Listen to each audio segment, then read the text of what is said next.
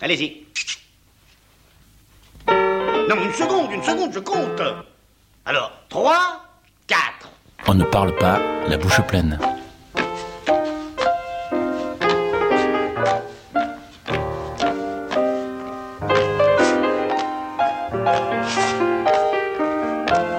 On ne parle pas la bouche pleine.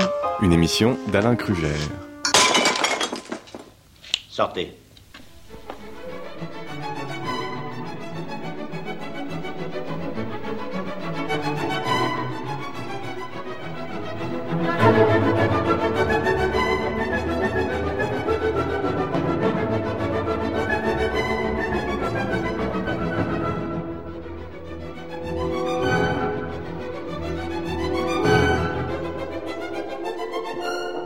Je vois arriver au galop euh, Jean-Benoît Hugues, le, le galop de Bizet. Euh, C'est un jeu d'enfant, le Georges Bizet, euh, Georges Prêtre. Alors Jean-Benoît Hugues, vous êtes arrivé avec Bizet parce que vous êtes un, un oliveron.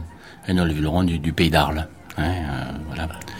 Euh, au beau de Provence. Vous êtes au Beau de Provence et vous avez d'ailleurs euh, apporté avec vous ce très léger accent qui a des notes de, de soleil et d'olive. Et d'olive. Ah. L'olive étant euh, la chose qui nous lie tous dans l'endroit où je vis.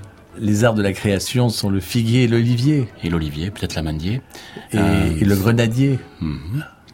Ça façonne euh, nos paysages chez nous. C'est un arbre qui est une partie intégrale de nos, de nos paysages. On, on le voit euh, de façon immuable, qu'on- quelle que soit la période de, de sa vie. Il bouge pas, il est là, il est dans le paysage.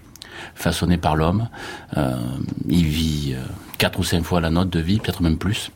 Et, euh, donc, il est aussi mythique. Quand on, vous regarde, euh, on ne sait pas que vous avez totalement changé de vie. Euh, vous étiez américain et vous êtes dit c'est fini, maintenant je, je reviens au pays. Alors j'étais, j'étais, on peut pas dire j'étais américain, j'ai toujours, j'ai toujours été français, mais j'étais un jeune français expatrié aux États-Unis pour réaliser son rêve, son ambition de jeune ingénieur qui avait développé des machines dans, dans un monde qui lui permettait de le faire. Mais on a toujours eu cette nostalgie du pays, comme l'ont tous les, en général, les gens qui vivent dans de beaux pays, comme on a la chance d'y être né. Et, euh, et ce retour, et, grâce à ce pays qui est l'Amérique, qui m'a permis de vivre un certain, un certain rêve, on a pu rentrer au pays et, et s'offrir une nouvelle vie dans ce monde de l'olive. Alors ce monde de l'olive, j'aimerais que vous nous le racontiez un petit, je dirais qu'on revienne un petit peu en arrière dans le temps, dans ce pays d'art, euh, au pied des Alpilles. Comment on cueillait des olives. Alors, il faut savoir que l'olive, donc comme dans tous les pays qui bordent la Méditerranée, les régions, euh, ça a toujours été une partie essentielle de notre euh, régime hein, alimentaire. On a toujours consommé comme matière grasse de l'huile d'olive. Euh, et on remonte Et sur le corps aussi. et sur le sur le corps et donc question question santé question matière grasse et ce n'est que à partir du 16e euh, bon certains me corrigeront peut-être mais où, où il y a eu vraiment l'essor du savon on a vraiment on s'est lavé on s'est aperçu que ça avait un impact quand même sur la santé qu'il y a eu un essor énorme dans la culture de l'olivier euh, gigantesque et c'est grâce aussi au fait qu'on se trouvait dans des endroits où il y avait des marais salants de la salicorne et que grâce à la soude produite on pouvait euh, faire le fameux savon de Marseille et, euh, donc dans cette époque-là, euh, l'olivier euh, a connu un essor hum, phénoménal et on retrouvait de l'olivier euh, du pied des Alpilles euh, jusqu'au bord des Calanques euh, du côté de Marseille. C'était vraiment euh, l'olivier partout et à cette époque-là, ce qui était prépondérant, c'est le pays d'Aix. On avait des voilà, c'était c'était ce qui était important. Euh, donc cette culture, c'est c'est euh, focalisé sur quelques variétés qu'on retrouve aujourd'hui chez nous, puis uniquement chez nous malheureusement aujourd'hui euh, autour des Alpilles, puisque c'était une culture qui, qui a été remplacée par d'autres cultures après. Et on avait une variété qui s'appelle la Saloninque, qui était l'olive de salon, qui était celle qui, avait les meilleurs rendements d'huile. Et puis, aux endroits où il faisait froid, peut-être sur la face nord des Alpilles, où il y a 4 degrés de moins dans les négatives, on avait une variété qui s'appelle la Glando, qui résiste mieux, au froid. Euh, ces variétés anciennes, les anciens les avaient bien comprises, et elles n'étaient pas auto-fertiles. Il fallait un pollinisateur pour venir les polliniser. Et il y avait la Verdale, qui était notre troisième, euh, troisième variété. Et puis, euh, au pied du château des Beaux, et puis pour ceux qui connaissent le coin, euh, ils retrouveront l'image. Ceux qui le connaissent pas, je leur suggère d'y s'y promener. Il y a une olive qui est très particulière, qui est notre seule olive de table, qui est la seule qui noircit, et qui s'appelle la grosse Anne. Une olive ronde, un peu grosse, et qui pousse au pied du château. Et euh, je trouve personnellement que cet assemblage, cette huile produite à partir de ces quatre variétés assemblées, nous donne des complexités aromatiques extraordinaires. Et alors cette grosse âne, il y a, il y a une légende, une légende moyenâgeuse euh, liée à cette, à cette olive. Il y en a plusieurs de légendes. Il y a une légende qui euh, qui veut que elle nous ait été apportée du Moyen-Orient par les rois mages. Euh, voilà comme cadeau euh, à, à l'enfant roi, à l'enfant. Ouais. Et euh, il y, a aussi une autre légende que, que je trouve rigolote, celle de l'abbé euh, Paulet, qui qui veut que l'huile produite à partir de cette cette olive est une huile très fine. Et c'est une huile qui monte en température très rapidement et, et qui servait à repousser les assaillants. Voilà, ça c'est ça c'est c'est ma légende que je préfère de façon plus pratique, plus pragmatique, euh, il est probable que cette olive qui permettait d'être conservée dans des jarres euh, l'hiver euh, et qui était plus propice à la conservation eût été plantée pour justement servir et se nourrir avec l'hiver. Et c'est aussi une offrande cette huile d'olive. C'est vrai que dans les beaux, les seigneurs des beaux, c'était pas des, c'était pas tout à fait des gens qui étaient tout à fait gentils, des tendres, des tendres. C'était des, c'était des entre guillemets méchants seigneurs. Et euh, c'est toute une histoire, mais l'existence de notre moulin, de, de, notre domaine, en fait, tient beaucoup au, au, maire des Beaux, qui s'appelait Monsieur Jouve, et qui à l'époque m'avait euh, poussé à, à, à, me lancer là-dedans et à faire un moulin. Et, euh, et, chaque année, pour le remercier, on lui portait notre tribu en hommage à ces, ces, méchants seigneurs, et on lui faisait une huile qui s'appelle la Seigneur des Beaux, avec de la grosse âne pure euh, qu'on lui menait chaque année, que les gueux lui montaient euh, chaque année pour qu'il en fasse ses offrandes à ses amis, à ses amis seigneurs. Alors, euh, Jean-Benoît Hugues, on a, on a ouvert euh, cette conversation avec euh, euh ce, galop de Bizet. Ce que je vous propose, c'est qu'on la poursuive en chantant avec le poète Mistral et Gounod, la, la cueillette, alors là, là c'est plutôt la cueillette des mûriers, mais on va quand même se régaler en chantant.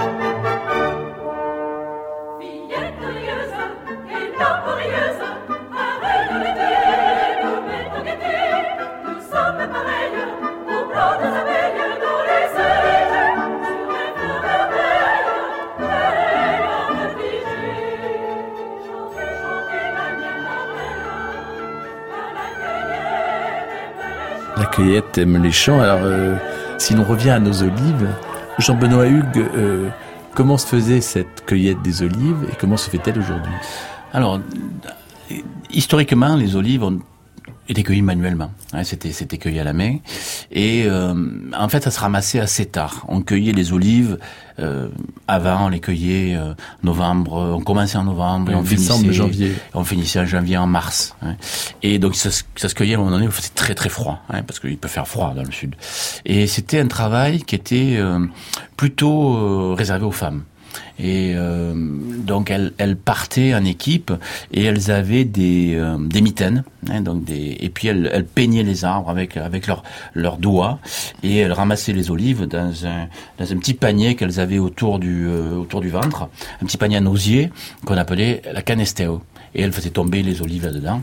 Et c'était un travail quand même assez pénible. elle montait sur des chevalets en bois, euh, des petits trépieds qui pesaient 14, 15, 20 kilos, qu'elle trimballait toute la journée. Ça demandait, euh, il faisait froid, ça demandait des efforts. Euh, il fallait euh, donc carburer avec, euh, on s'arrêtait à 10 heures le matin pour, pour, pour, se restaurer avec un peu de vin rouge. Il y, avait, il, y avait, il y avait vraiment une bonne ambiance. Et les hommes, pendant ce temps, eux, étaient au moulin, au chaud. Il fallait beaucoup de force au moulin, donc il fallait la force des hommes, mais eux, ils étaient dans le moulin. Voilà, c'était historiquement un travail de femme. Progressivement, Euh, et quand euh, donc jusqu'à il y a une vingtaine d'années, on cueillait avec des peignes. On a remplacé les doigts, euh, la main par des peignes, un peu comme des râteaux d'enfants euh, pour le sable, et on peignait les arbres euh, de la même façon qu'on les peignait avec les doigts, avec un petit peigne en plastique. Et on ramassait non plus dans un panier autour de son ventre, mais euh, on les faisait tomber au sol sur un filet. Et on les reprenait du filet, on les mettait dans des petites caisses. Et aujourd'hui, Comme on une a- moustiquaire, un peu. Une comme une moustiquaire, ouais. exactement, un petit filet vert. Et, euh, et aujourd'hui, on ramasse avec euh, des petits peignes, mais là, ils sont électriques. C'est-à-dire qu'on n'a plus besoin de monter sur des chevalets. On ne trimballe plus les chevalets dans les vergers, mais on a des, des peignes en, en fibre de carbone qui sont très légers et qui nous permettent du sol de pouvoir euh, peigner ces arbres. Euh, mais ça reste toujours la même technique. Et qui sont récoltés là, là aussi sur euh, euh, sur un tapis, on peut dire. Tout hein. à fait. Mm. C'est aussi un filet. C'est le même genre de filet. Et après, on soulève ce filet, on le met dans des caisses. Ça n'abîme pas les, les fruits La chute? Non, la chute, non, c'est quand même des fruits qui sont assez costauds, qui de toute façon sont destinés à être écrasés dans les dans les quelques heures qui suivent. hein. donc il n'y a pas de il a pas de, de gros impact avec le le, le fait qu'ils soient tombés du, de leur hauteur. Et alors, euh, qu'est-ce qui se passe juste après? Alors les olives, euh, euh, c'est tout un art. hein. On va les ramener au- moulin et au moulin on va les on va les laver. On va laver les olives à, l'eau euh, pure pour enlever la poussière et puis on va les broyer. Donc c'est un travail qui est assez violent. On va broyer les olives, les écraser. Ensuite, on va malaxer cette pâte pendant une vingtaine de minutes pour euh, pour que l'huile sorte des cellules végétales. ouais. Et puis après, on va la séparer. On va utiliser euh, euh, soit à la méthode ancienne qui était des presses pour presser et sortir ce jus euh, qui était euh, l'huile d'olive et puis le jus de, de l'olive. Ou alors aujourd'hui, on utilise des des décanteurs, des centrifugeurs qui vont nous permettre de le presser euh, avec la force centrifuge, mais ça reste mécanique. Et puis à partir de là, Mais on attendez, avant, avant d'aller plus loin, ce que j'aimerais, c'est que c'est qu'on les presse justement. Et alors, comme on n'a pas trouvé d'archives euh, de, de pressurage provençal, on va descendre un peu plus loin dans le sud, en Italie.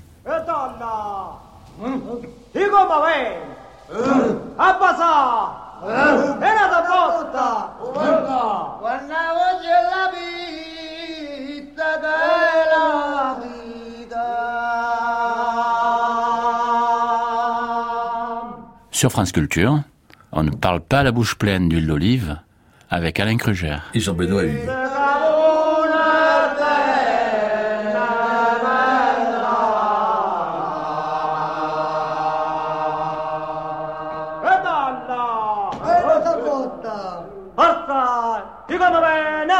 Alla! E da! Così la Alors, ces, ces chants de pressureur, euh, vous, vous ne les pratiquez pas chez, Non, chez vous? Non, je suis. C'est impressionnant. C'est impressionnant. Ça demandait énormément de force et euh, c'était des moulins à sang. C'était euh, donc très dur et très dangereux. Parce que en fait, la- les, les meules pouvaient renverser les gens, euh, la pression, les choses pouvaient exploser, éclater. euh, euh, Il y avait toujours des, des meules en pierre. Il y avait, y avait beaucoup de risques. C'était glissant. c'était, c'était, des moments qui étaient assez durs. Alors aujourd'hui, euh, quand on quand on presse ces fruits, euh, on presse donc le fruit en entier. Et qu'est-ce qu'on en fait? Alors en fait, tout est tout est broyé, y compris le noyau. Hein. donc euh, le, le noyau contient à l'intérieur une petite graine qui euh, qui va nous apporter des composés qui sont intéressants pour la conservation de l'huile d'olive. Peut-être pour la santé, mais c'est pas c'est pas mon domaine. En tout cas, c'est intéressant pour pour pour le goût de cette huile et sa conservation. Et euh, et donc on va tout presser. hein, euh, tout compte. Et puis après, il va falloir séparer tout ça. Il va falloir séparer ces phases solides des phases liquides. Et la phase liquide, c'est l'huile. Et dans cette phase liquide, en fait, il y a une émulsion euh, où il y a de l'huile d'olive et puis il y a le jus, euh, le jus au même titre qu'un jus de fruits. Hein, donc il faut séparer ces deux-là. Et euh, à l'époque, ça se séparait, on la cueillait, on cueillait l'huile d'olive, on la mettait dans des dans des bacs, dans des jarres, et puis on on venait, il faisait toujours très chaud, il fallait chauffer, les moulins étaient chauds pour que ça, ça se sépare bien, pour que pour que l'eau, euh, pour que l'huile, l'eau soit en dessous et l'huile soit au dessus, elle flotte. Et on venait cueillir à la feuille Et c'était vraiment un métier parce qu'il fallait pas ramasser d'eau, il fallait garder et on venait cueillir cette huile euh, au-dessus de cette de cette partie de, de l'eau et puis on, on les séparait. Aujourd'hui, on utilise des machines qui tournent pour faire ça parce qu'en tournant, on, on, on, on multiplie cette force euh, pseudo-gravitaire et on a on a une gravité forcée qui fait que c'est des machines aujourd'hui qui nous séparent tout ça. Mais c'était très très beau et moi je l'ai vu faire de cueillir cette huile à la feuille, c'était vraiment un très très beau métier et c'était la partie que je préférais dans, dans les pressoirs. Et alors là, qui, qui faisait ça? C'était c'était un travail qui était réservé à qui?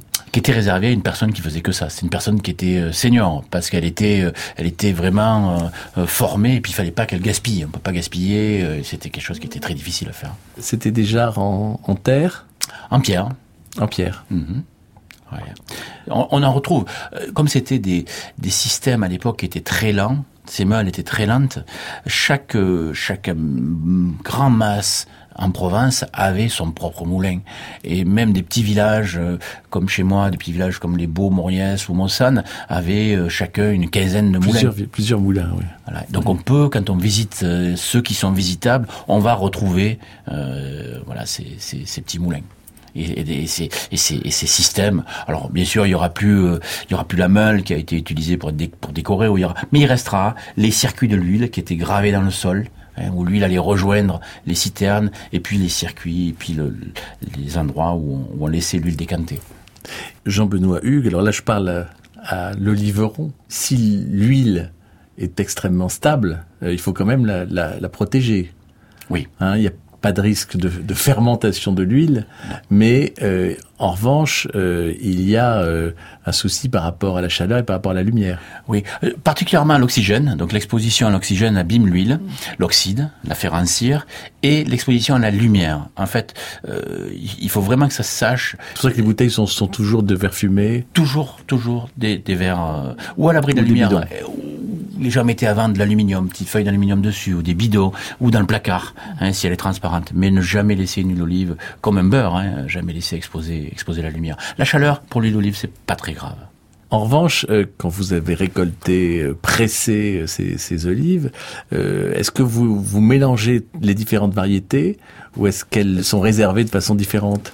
Alors, c'est- la question que vous posez est très intéressante parce que j'aimerais à croire que une des contributions qu'on a apporté, ma femme et moi, à, notre travail d'oliveron, euh, viennent d'elle, viennent de, de, de, de, sa famille. qui Enfin, Elle, elle est vigneronne de vigneronne, culture. hein, hein, oui. voilà, de, donc de, de- et où euh, dans le vin, euh, il y a euh, 50, 60 ans, ils ont commencé à vinifier par cépage. Dans les endroits multicépages, comme la région des Côtes-du-Rhône, on a euh, et particulièrement à Châteauneuf, on a des on a des, des cépages. Ils en ont 13 et ils vinifient aujourd'hui cépage par cépage.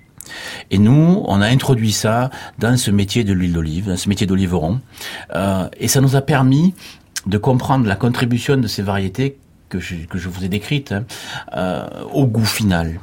Et ça nous permet aussi de comprendre l'influence de la maturité euh, sur chacune de ces variétés, l'influence de l'exposition de chacune des parcelles qu'on peut avoir et leur contribution au goût final, de façon à pouvoir faire des assemblages et pouvoir mettre le goût où on aime qu'il soit. Que fait-on avec euh, les, euh, les matières plus solides? Alors, il faut savoir que 80% de, de l'olive est, jetée, n'est pas n'est pas utilisée quand on a fait de l'huile d'olive. Il y a un maximum de 20% qui fait l'huile. Donc les 80%, c'est pareil. Aujourd'hui, alors historiquement, ces 80% euh, servaient, étaient repressés. Parce qu'en fait, euh, la meule... D'où la notion de première pression à froid. Exactement, exactement. Mais ça, ça remonte avant les années 60. Et, euh, et, et on l'utilisait, ça se fait encore aujourd'hui à certains endroits, on l'utilisait pour euh, pour euh, brûler. Hein, c'est une matière qui est très euh, très énergétique. Donc, euh, par contre, dans des systèmes euh, comme le mien, par exemple, qui produit des, alors ce résidu s'appelle un grignon, et ce grignon, chez nous, il est, il est humide. Il y a à l'intérieur le jus à queue de l'olive. Et celui-là, il peut pas brûler. Donc, on peut pas en disposer euh, dans des cimenteries ou des choses comme ça. Donc, nous, ce qu'on va faire, et ça, c'est récent, ça date d'une dizaine, quinzaine d'années, on va le composter. On va le composter avec des déchets verts, déchets verts des collectivités territoriales aux alentours. Et ce compost, euh, ben on va le répandre, on va le rendre, on va le retourner dans nos vergers. Ça a été, ça a été compliqué de mettre ça au point parce que c'est des, c'est des choses vertueuses mais compliquées. Mais euh, on, on, on se, voilà, aujourd'hui, on utilise 100% de l'olive. On exporte 100% et on réimporte 80%. Et de lui le petit homme, dans la vie faut que ça dérouille. De lui le petit homme, écoute, écoute. Et de lui le petit homme, dans la vie faut que ça dérouille. De lui le petit homme, écoute, écoute,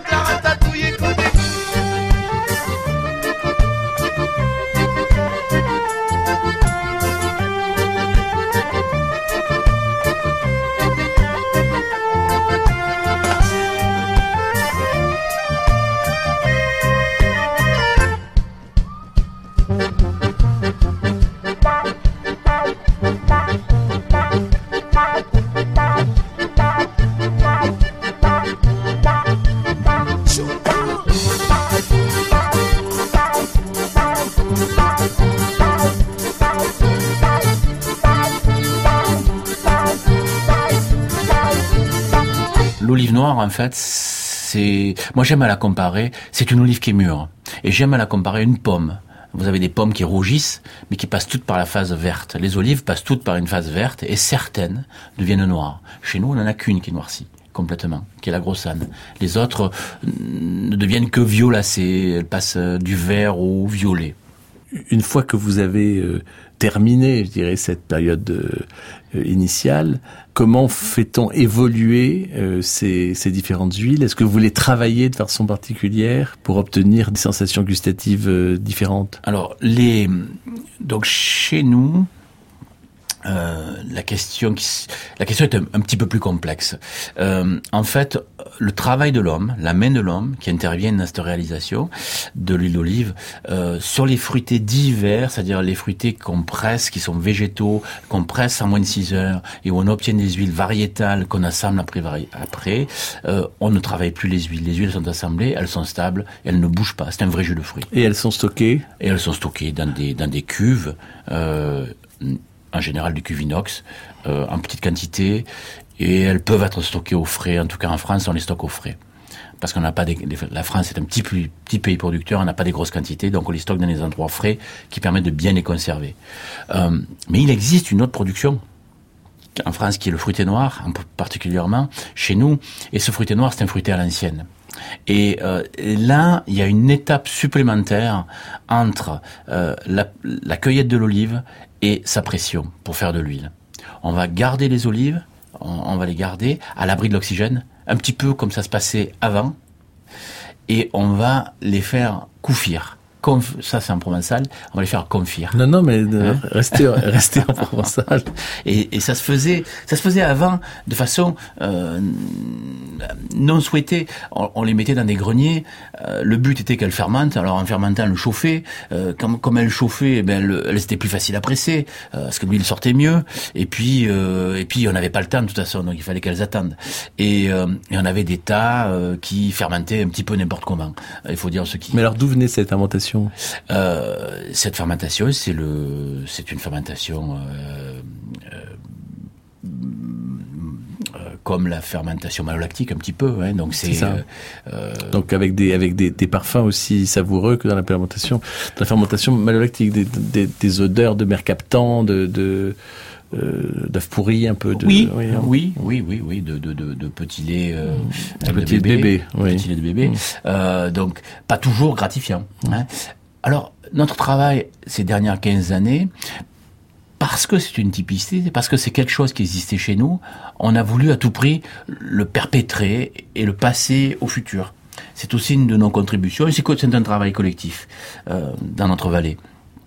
On a donc, on donc allé rechercher ce qui était intéressant dans ce tas, dans, ce- dans ces, tas qui existaient à l'époque, compressés.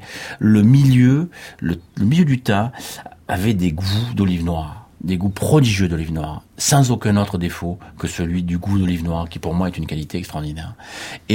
On a reproduit aujourd'hui, il y a différentes façons de le faire, mais chez nous particulièrement, on le stocke dans des endroits à l'abri total de l'oxygène, parce qu'en fait c'est ça le secret.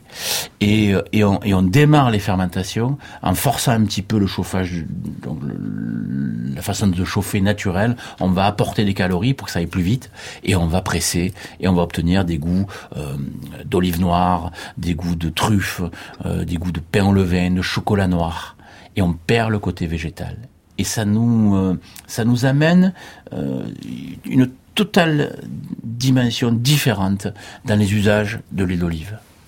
Mais euh, moi, ce qui me frappe, c'est qu'aujourd'hui, on voit des, des, tables de, de très grands chefs comme euh, Sylvestre Wahib chez Tout Mieux, par exemple, qui, euh, qui utilisent euh, dans, dans sa cuisine ce type d'huile.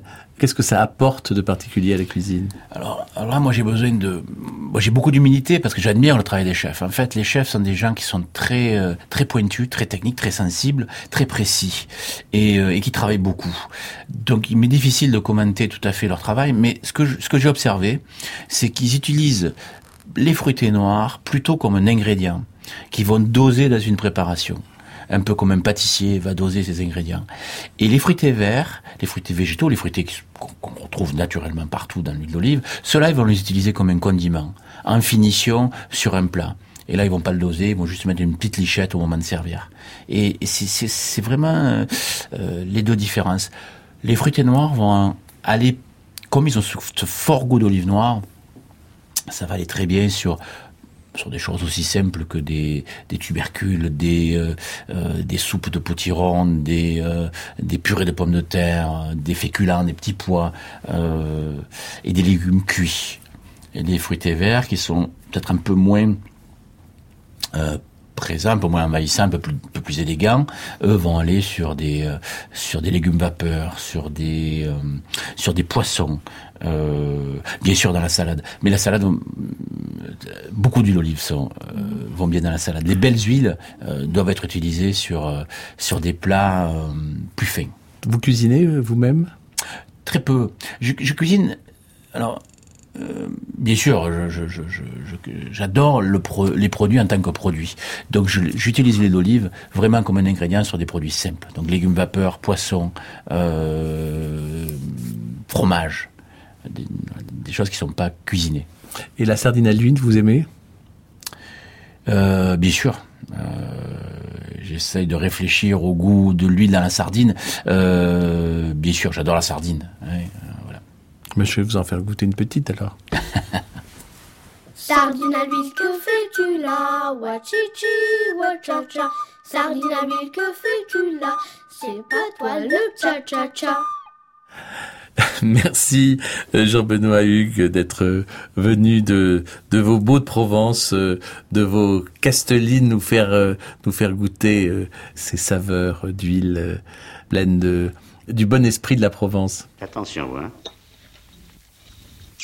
3, 4.